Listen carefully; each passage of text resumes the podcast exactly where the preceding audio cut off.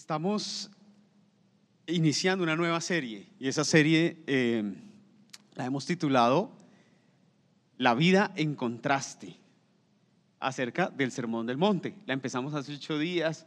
Yo pregunté quiénes conocían algo del Sermón del Monte. Aquí algunos dijeron algunas cosas, otros dijeron nada.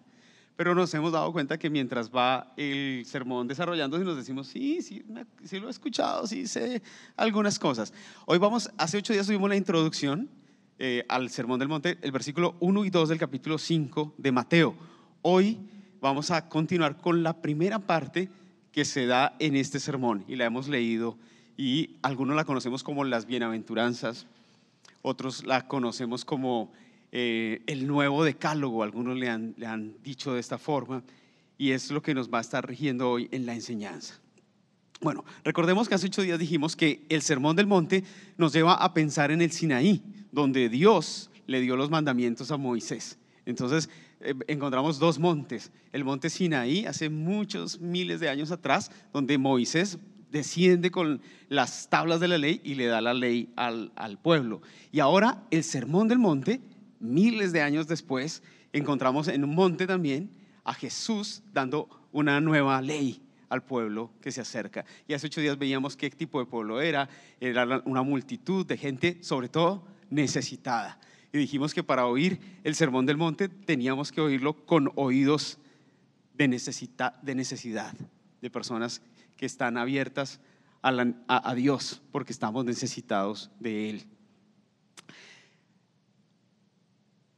Este, este, esta nueva ley no es una serie de mandamientos que el Señor está dando eh, diciendo, bueno, los de Moisés no valen, ahora estos sí valen. No, no se trata de eso. O de poner más cargas al pueblo. No, es una ley que viene y que va a tener sobre todo una realidad en el amor y en, la, y en, la, en el nuevo nacimiento de estos discípulos que se están acercando al Señor. Bien, vamos a estudiar entonces hoy las bienaventuranzas, lo primero que encontramos allí y... Eh, lo primero que tengo que decir es que cuando hablamos de las bienaventuranzas, es bien interesante porque son ocho. En el, en el, en el texto que, que, leímos hablamos de ocho y cada una tiene una, las ocho tienen la misma estructura y eso, eso va a ser interesante. Si, si vemos el, la estructura que tienen, ahí, ahí, vamos a poner eso. Entonces, todas las están, están eh, enunciadas de la siguiente forma. Primero, el dichosos, ¿cierto? Como una expresión, una un adjetivo, una calificación, una, expresión que se le da a estas personas. Luego viene una condición que es, eh, por ejemplo, en este caso que es la primera, la pobreza de espíritu, es como una cualidad, una condición, eh, puede ser del carácter, puede ser de la vida misma. Y luego viene un motivo de la dicha o el motivo de por qué están dichosos. Entonces, la razón por la cual ellos están dichosos, todas funcionan de la misma forma. Dichosos una cualidad y luego la razón por la cual estas personas están dichosos. En este caso de la primera es porque el reino de los cielos les pertenece. Esa es la razón de la dicha de estas personas a las cuales Jesús se está refiriendo. Algo interesante es que la dicha eh, no es una condición actual de la persona, sino una situación que los, eh, estas, de que los, nuevos, los bienaventurados reciben como regalo de Dios. Es decir, que la dicha no es eh, que ellos hacen esto y reciben dicha. No se trata de eso, sino que la dicha o la, la alegría, el gozo, es como una condición de la gracia de Dios que ha llegado a las personas en este contexto. Bien, ¿qué significa la palabra dichoso? En algunas versiones dice bienaventurados y es la versión más popular. Uno conoce las bienaventuranzas. Pero la palabra eh, también se puede traducir como bendecidos en algunas Biblias o dichosos o muy alegres en otras Biblias también. Muy, muy alegres. Se puede traducir como personas que están bajo la condición de la gracia y que crecen en la gracia o en el camino de Dios personas que crecen en el camino del Señor. Es decir, cuando pensamos en dichosos o en bienaventurados, nos tenemos que poner en la mente una imagen de personas que van en el camino de Dios y que van alegres. alegres. Yo me acuerdo había una canción, yo no sé, de pronto Andrés se acuerda de esa canción que decía, alegres, alegre en el camino del amor, algo así, alegre voy cantando en el camino del amor. Y cuando, cuando yo estoy pensando en este texto, me acuerdo de esa canción, de gente que va por el camino alegre, en el camino del Señor. Pero eh, ya vamos a ver cómo funciona esa alegría, de, qué se trata, qué la mueve, qué, la, qué trae esa alegría al corazón de las personas. Eh, bien, las bienaventuranzas entonces nos conducen por un camino de alegría y de gozo verdadero, de gozo eh, real. Y esto me parece muy lindo porque Jesús da estas bienaventuranzas iniciando su ministerio, cuando Él está plantando su ministerio. Y nosotros estamos plantando esta iglesia. Vamos a cumplir un año desde nuestro primer servicio oficial aquí, desde el lanzamiento. Ya les vamos a estar diciendo más al respecto. Pero estamos plantando una iglesia. Jesús estaba plantando también una iglesia. Y eso es al principio del ministerio, decíamos hace ocho días. Y Jesús, al iniciar su ministerio, quiere asegurarse de que este mensaje que vamos a desarrollar hoy llegue al oído de sus discípulos y de sus seguidores. Es decir, este, este mensaje, las bienaventuranzas, el sermón del monte, es muy importante cuando uno está iniciando algo en el Señor. Cobra muchísimo más valor. Bien, vamos a la primera bienaventuranza y es dichosos los pobres en espíritu porque el reino de los cielos les pertenece. Son aquellos, los pobres de espíritu son aquellos que se, saben carentes delante de Dios y sienten que su corazón y, se sienten en su corazón y en su mente necesitados de Dios no necesariamente son personas pobres materialmente.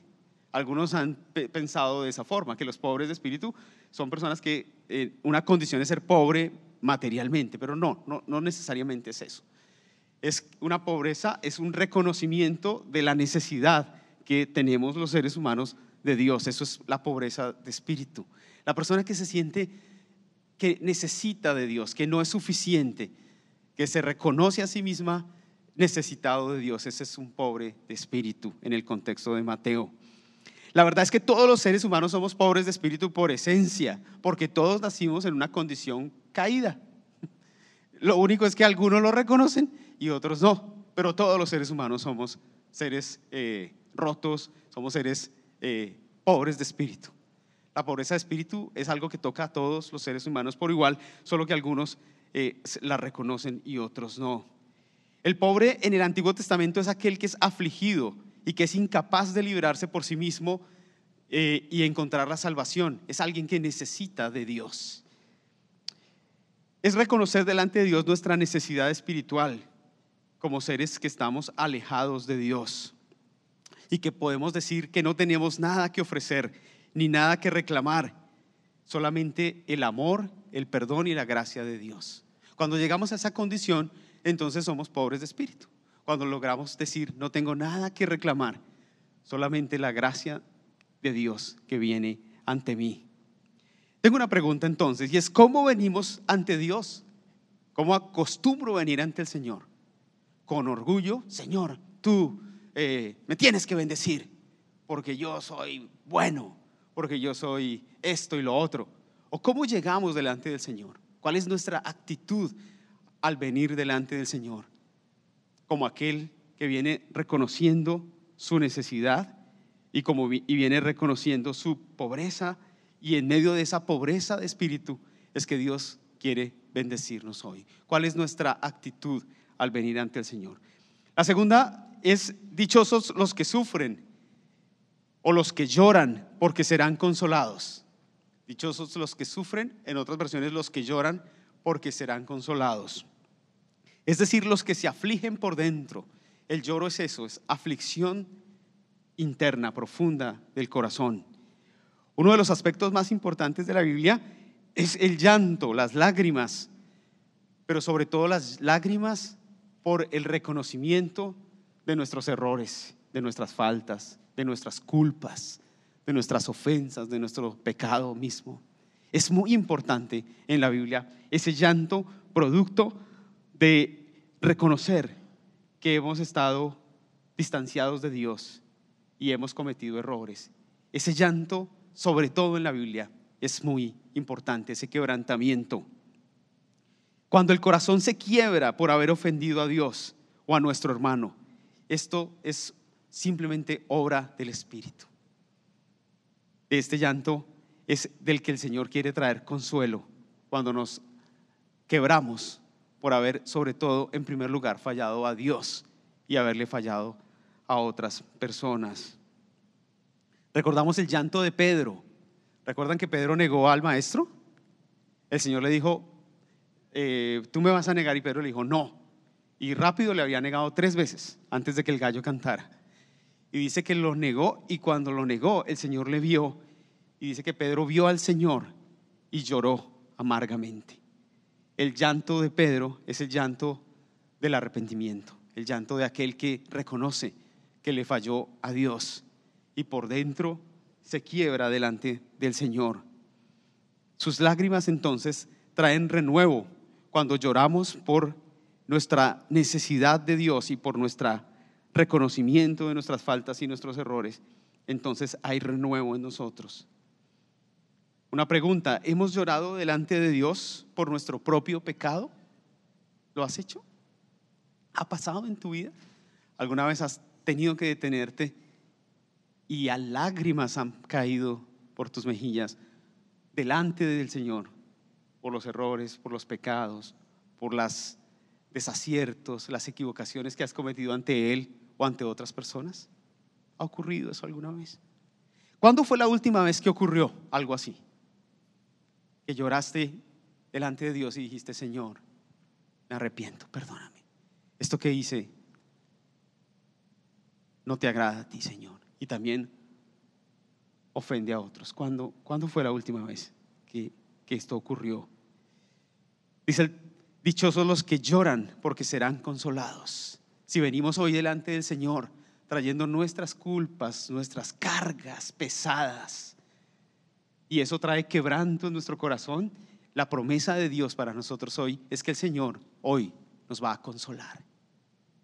No sé hoy cuál sea eso que nos haga detener en el camino y decir, Señor, esto es una carga muy pesada que llevo por años, perdóname. Traigo mi vida delante de ti, reconozco mis equivocaciones. Si hoy lo podemos hacer, el Señor hoy va a venir y nos va a abrazar y nos va a consolar. Y su consuelo va a venir sobre nosotros. Tercera bienaventuranza. Dichosos los humildes porque recibirán la tierra como herencia. La humildad de la Biblia es algo, es, eh, se trata de alguien que es gentil, amable, apacible, eh, cordial. La humildad se manifiesta sobre todo en, en el Antiguo Testamento en los momentos más difíciles. ¿Cómo reaccionamos ante los momentos de, de dificultad, cuando nos vemos expuestos a, reaccionar de alguna forma, ¿cómo reaccionamos? Esa es como la prueba de la humildad. ¿Cómo, ¿Cómo reaccionamos en los momentos de presión, de hostilidad?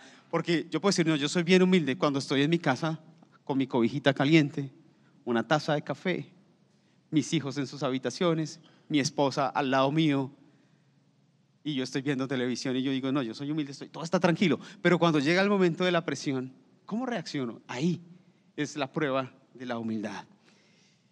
Y nuestro Señor Jesucristo fue ejemplo en eso, porque dice primera de Pedro 2:3 que cuando le proferían insultos, que cuando vinieron contra él y lo amenazaban y lo insultaban y lo calumniaban, entonces él eh, confiaba en el Señor y se mostraba humilde ante esta situación.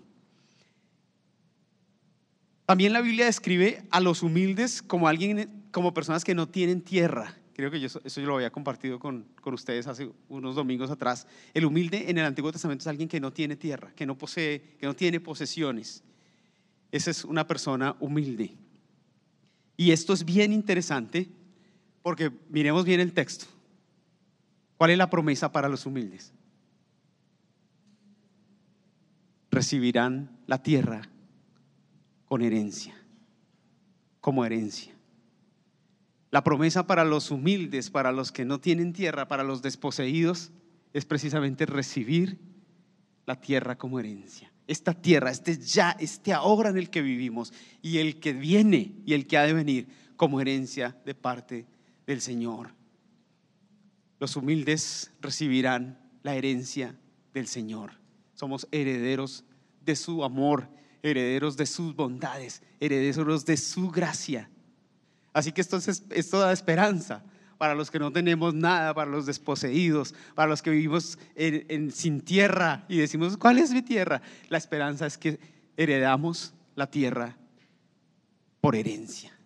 El Señor nos hereda su tierra.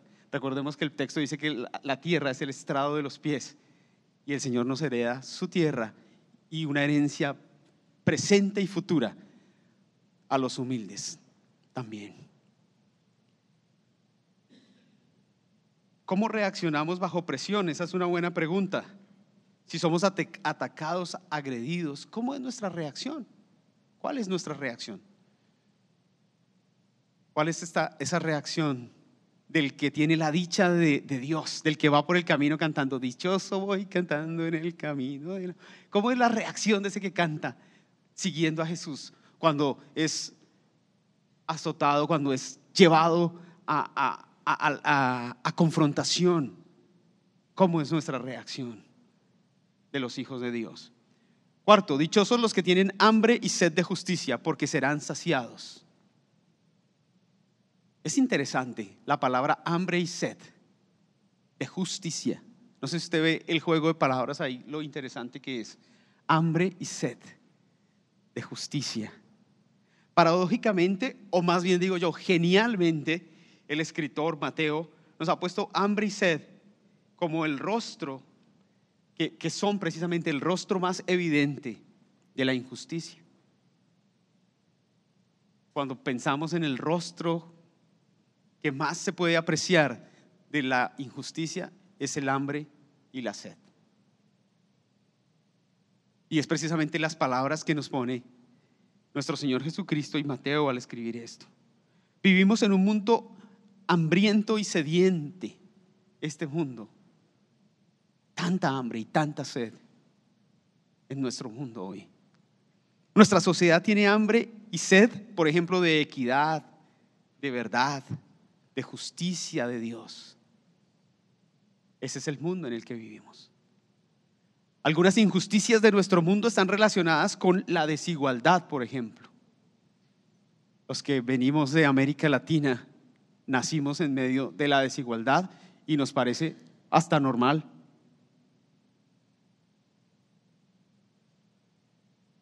Y en el mundo entero, los Estados Unidos también, unos países más que otros, una de las grandes injusticias es la desigualdad, la violencia de género, por ejemplo. La violencia de género y nos acostumbramos. Por ejemplo, a que las mujeres son golpeadas, maltratadas y ahora asesinadas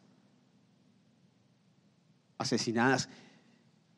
Y sorprendentemente yo estaba buscando estadísticas de, de, feminicidios en América Latina y son altas, pero me sorprendí que son más altas en los Estados Unidos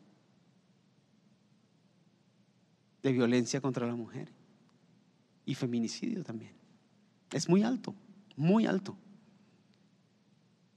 Vivimos en un mundo injusto, en un mundo sediento y lleno de hambre trata de personas, explotación laboral, es una injusticia.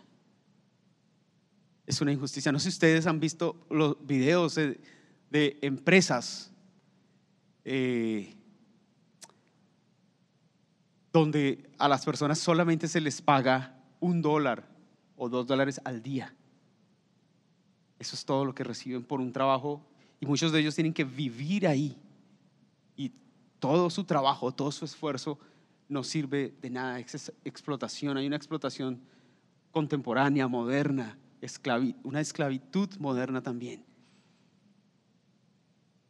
Abuso de menores es otra injusticia. Y se abusa de los menores de muchas formas, de muchas formas.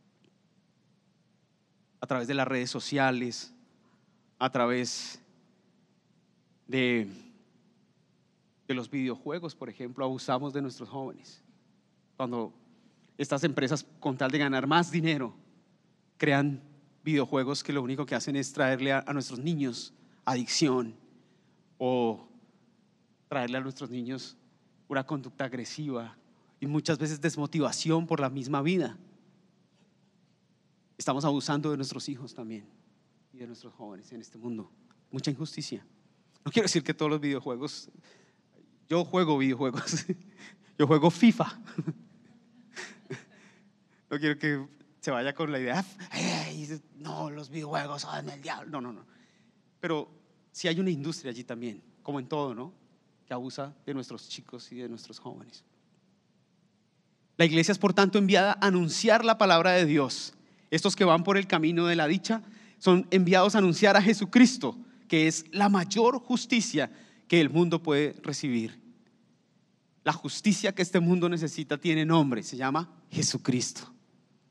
Por eso nosotros somos llamados a anunciar a Cristo, quien es la justicia que este mundo necesita, que es la justicia que tantas personas hoy están esperando, anhelando que llegue a su vida. Ayer tuve una conversación genial con mi hija. Fue una súper conversación. Ella me preguntó, me dijo, papá, ¿por qué Jesús volcó las mesas en el templo? Él hizo algo incorrecto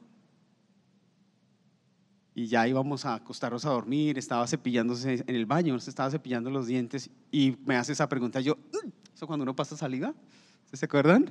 El, ¿Cómo era que se llamaba? Don Ramón, cuando la chilindrina le hacía una pregunta, que hacía, mm", pasaba saliva. Así me pasó a mí anoche.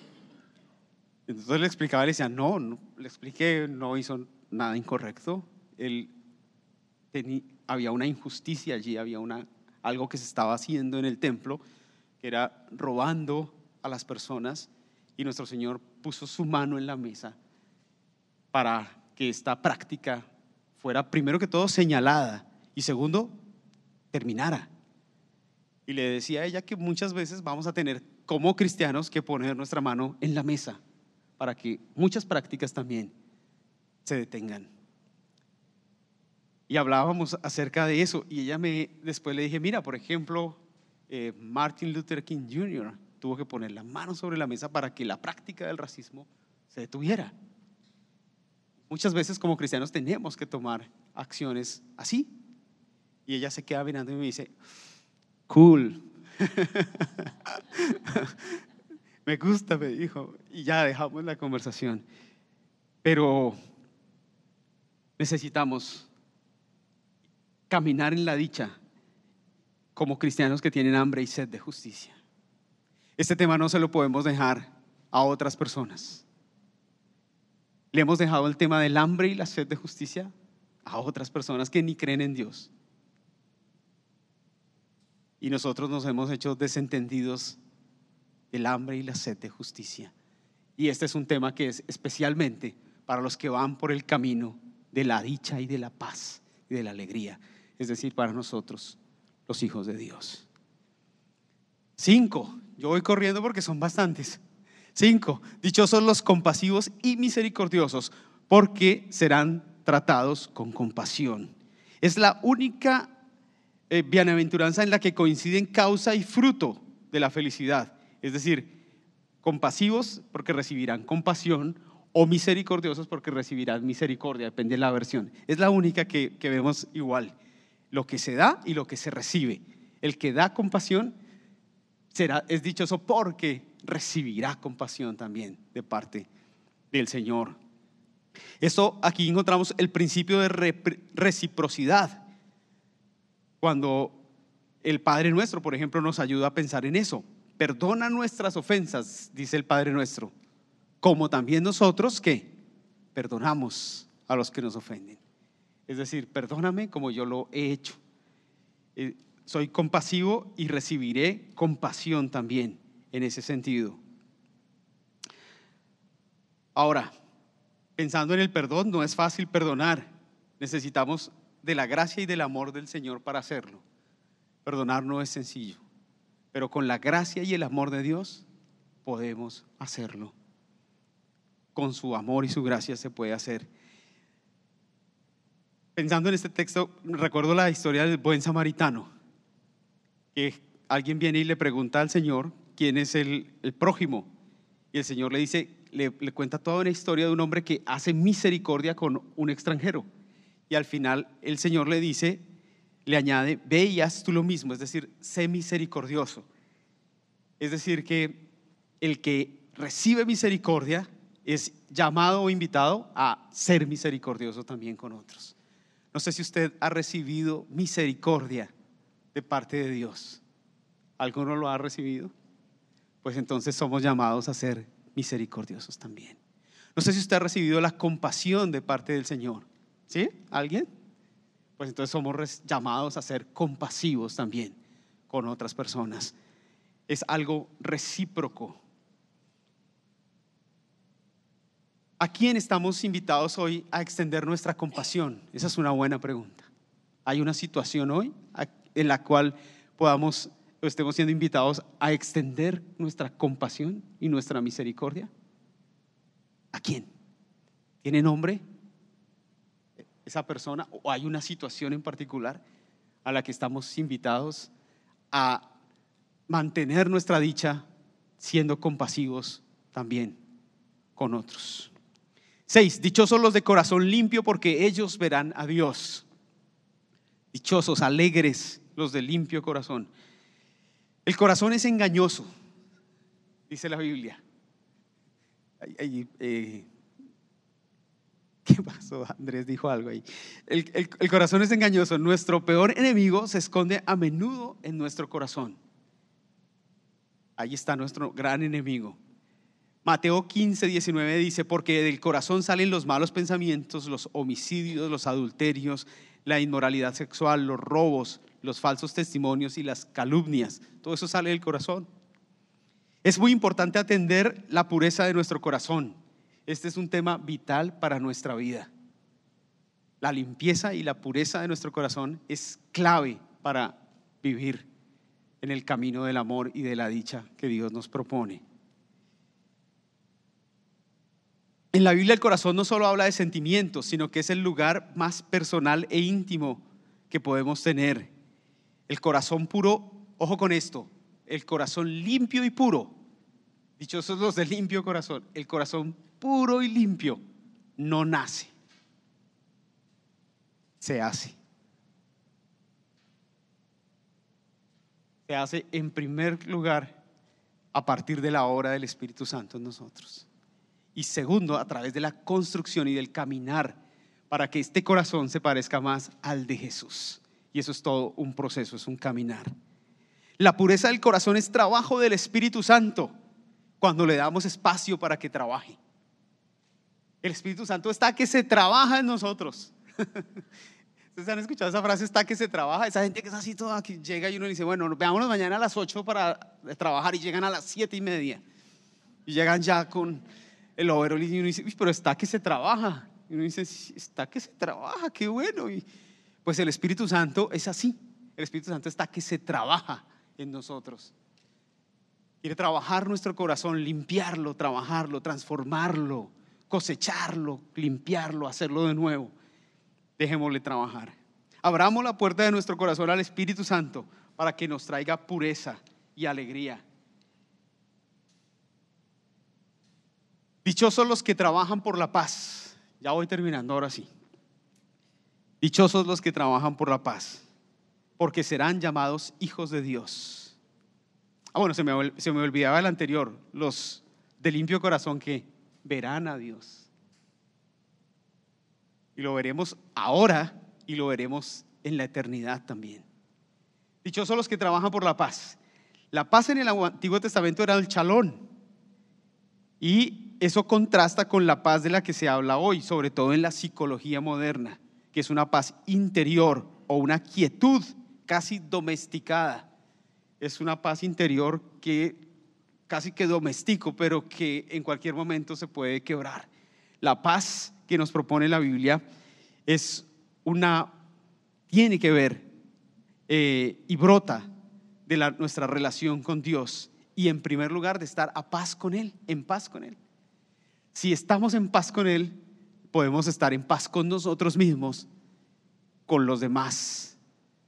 La paz que nos propone la Biblia es una paz, en primer lugar, con el Señor.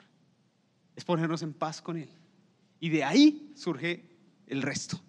Es la paz con uno mismo, la paz con otros, pero en primer lugar ponernos en paz con Él. Una pregunta que salta aquí es, ¿quiénes son los que trabajan por la paz entonces? Pues los hijos de Dios son los que trabajan por la paz a través de su esfuerzo, de su alegría, de su proclamación del Evangelio. Los hijos de Dios trabajan por la paz. Similar a los que tienen hambre y sed de justicia, los hijos de Dios somos los primeramente llamados a ser pacificadores y reconciliar. Esta mañana, ahora, hace unos minutos, oraba Luisa por, porque ayer ocurrió algo terrible en nuestro mundo, ¿verdad? Y parece que se inicia un nuevo episodio de conflicto, de guerra. Los hijos de Dios estamos llamados a vivir y a ser agentes de paz en un mundo de guerra. Agentes de paz. La dicha del cristiano está llamada a ser agente de reconciliación y de paz en un mundo de guerra a ser constructores de paz. Ocho, dichosos los perseguidos por causa de la justicia, porque el reino de los cielos les pertenece. Esta bienaventuranza indica el mismo resultado de la primera, el reino les pertenece. La primera, dichosos los pobres de espíritu, porque el reino de los cielos les pertenece. Con esa empezamos. Y Jesús termina con la misma. Dichosos los perseguidos por causa de la justicia, porque el reino de los cielos les pertenece. Todas las actitudes mencionadas antes, pobreza de espíritu, llanto, mansedumbre, humildad, misericordia, pureza de corazón, trabajo por la paz, todas estas actitudes deben ser contrastantes para el mundo en el cual vivimos. Todas estas actitudes del cristiano hacen que contrastemos en un mundo en tinieblas. Y muchas veces ese contraste va a traer persecución al pueblo de Dios. Cuando el pueblo de Dios contrasta, va a haber persecución muchas veces. Mientras el pueblo de Dios no trae contraste, no pasa nada. Cuando el pueblo de Dios pasa desapercibido, no hay persecución y no hay nada.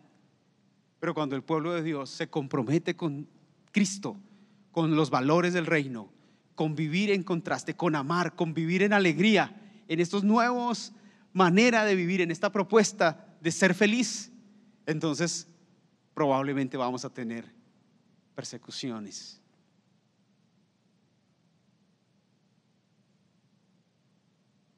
No podemos dejar pasar que en este momento, en muchos lugares del planeta, hay iglesias y hay comunidades de la fe que están siendo perseguidas también. En varios lugares hay una iglesia perseguida hoy también. Y quizá tú dices, yo también he tenido algún tipo de persecución, a veces familiar, a veces laboral, por el solo hecho de ser cristiano. También puede haber algún tipo de persecución en la vida de cada uno, a veces en nuestras comunidades. También se levanta persecución. Alegres los que son perseguidos a causa de la justicia porque el reino les pertenece. Aquí entonces Mateo nos presenta un camino diferente, un camino de alegría pero una alegría contrastante, una alegría que surge de un corazón que se reconoce pecador, que ha fallado, de un corazón que se reconoce humilde, de un corazón y de una comunidad que se reconoce compasiva, que se reconoce que trabaja por la paz, que ama la justicia. Aquí encontramos una dicha que va en contraste con el mundo en el que vivimos. Un mundo que nos dice, la dicha no es por ahí. Hoy el mundo nos dice, la dicha no se trata, se trata de quién más puede, de quién más tiene, de quién más logra, de quién tiene la razón, de quién eh, logra conseguir lo que se propone. la dicha está ahí. Pero el camino de la dicha que nos propone nuestro Señor Jesús hoy en su palabra es un camino distinto, de alegría profunda, que nada puede cambiar y nada puede llevarse y nada puede dañar. Ese camino de alegría que nos proponen hoy las bienaventuranzas, de humildad, de dicha, de reconocimiento, de compasión, de justicia, ese camino llegó a mi vida hace muchos años y yo decidí caminar por ahí. Y ese camino ha producido en mí dicha profunda, alegría real y verdadera. Y sé que en la vida de muchos de ustedes también. La invitación hoy también es, entra por ese camino. El Señor te invita también hoy a ti. Que quizá nos acompañas por primera, segunda vez a entrar por ese camino. A caminar por el camino de la dicha que solamente Cristo puede dar. Y a cantar con nosotros y a ir disfrutando de los valores del reino, que muchas veces no son los valores de la sociedad, pero que son valores profundos que nadie puede quitar de nuestro corazón y de nuestra vida. Dice bien el texto que nada nos puede separar del amor de Dios, ni lo alto, ni lo profundo, ni lo presente, ni lo porvenir, ni ninguna cosa. Esto es arraigado y esa dicha no la puede quitar absolutamente nadie ni nada. La buena nueva del Evangelio es dicha y es alegría permanente, profunda, para esta tierra y para la eternidad.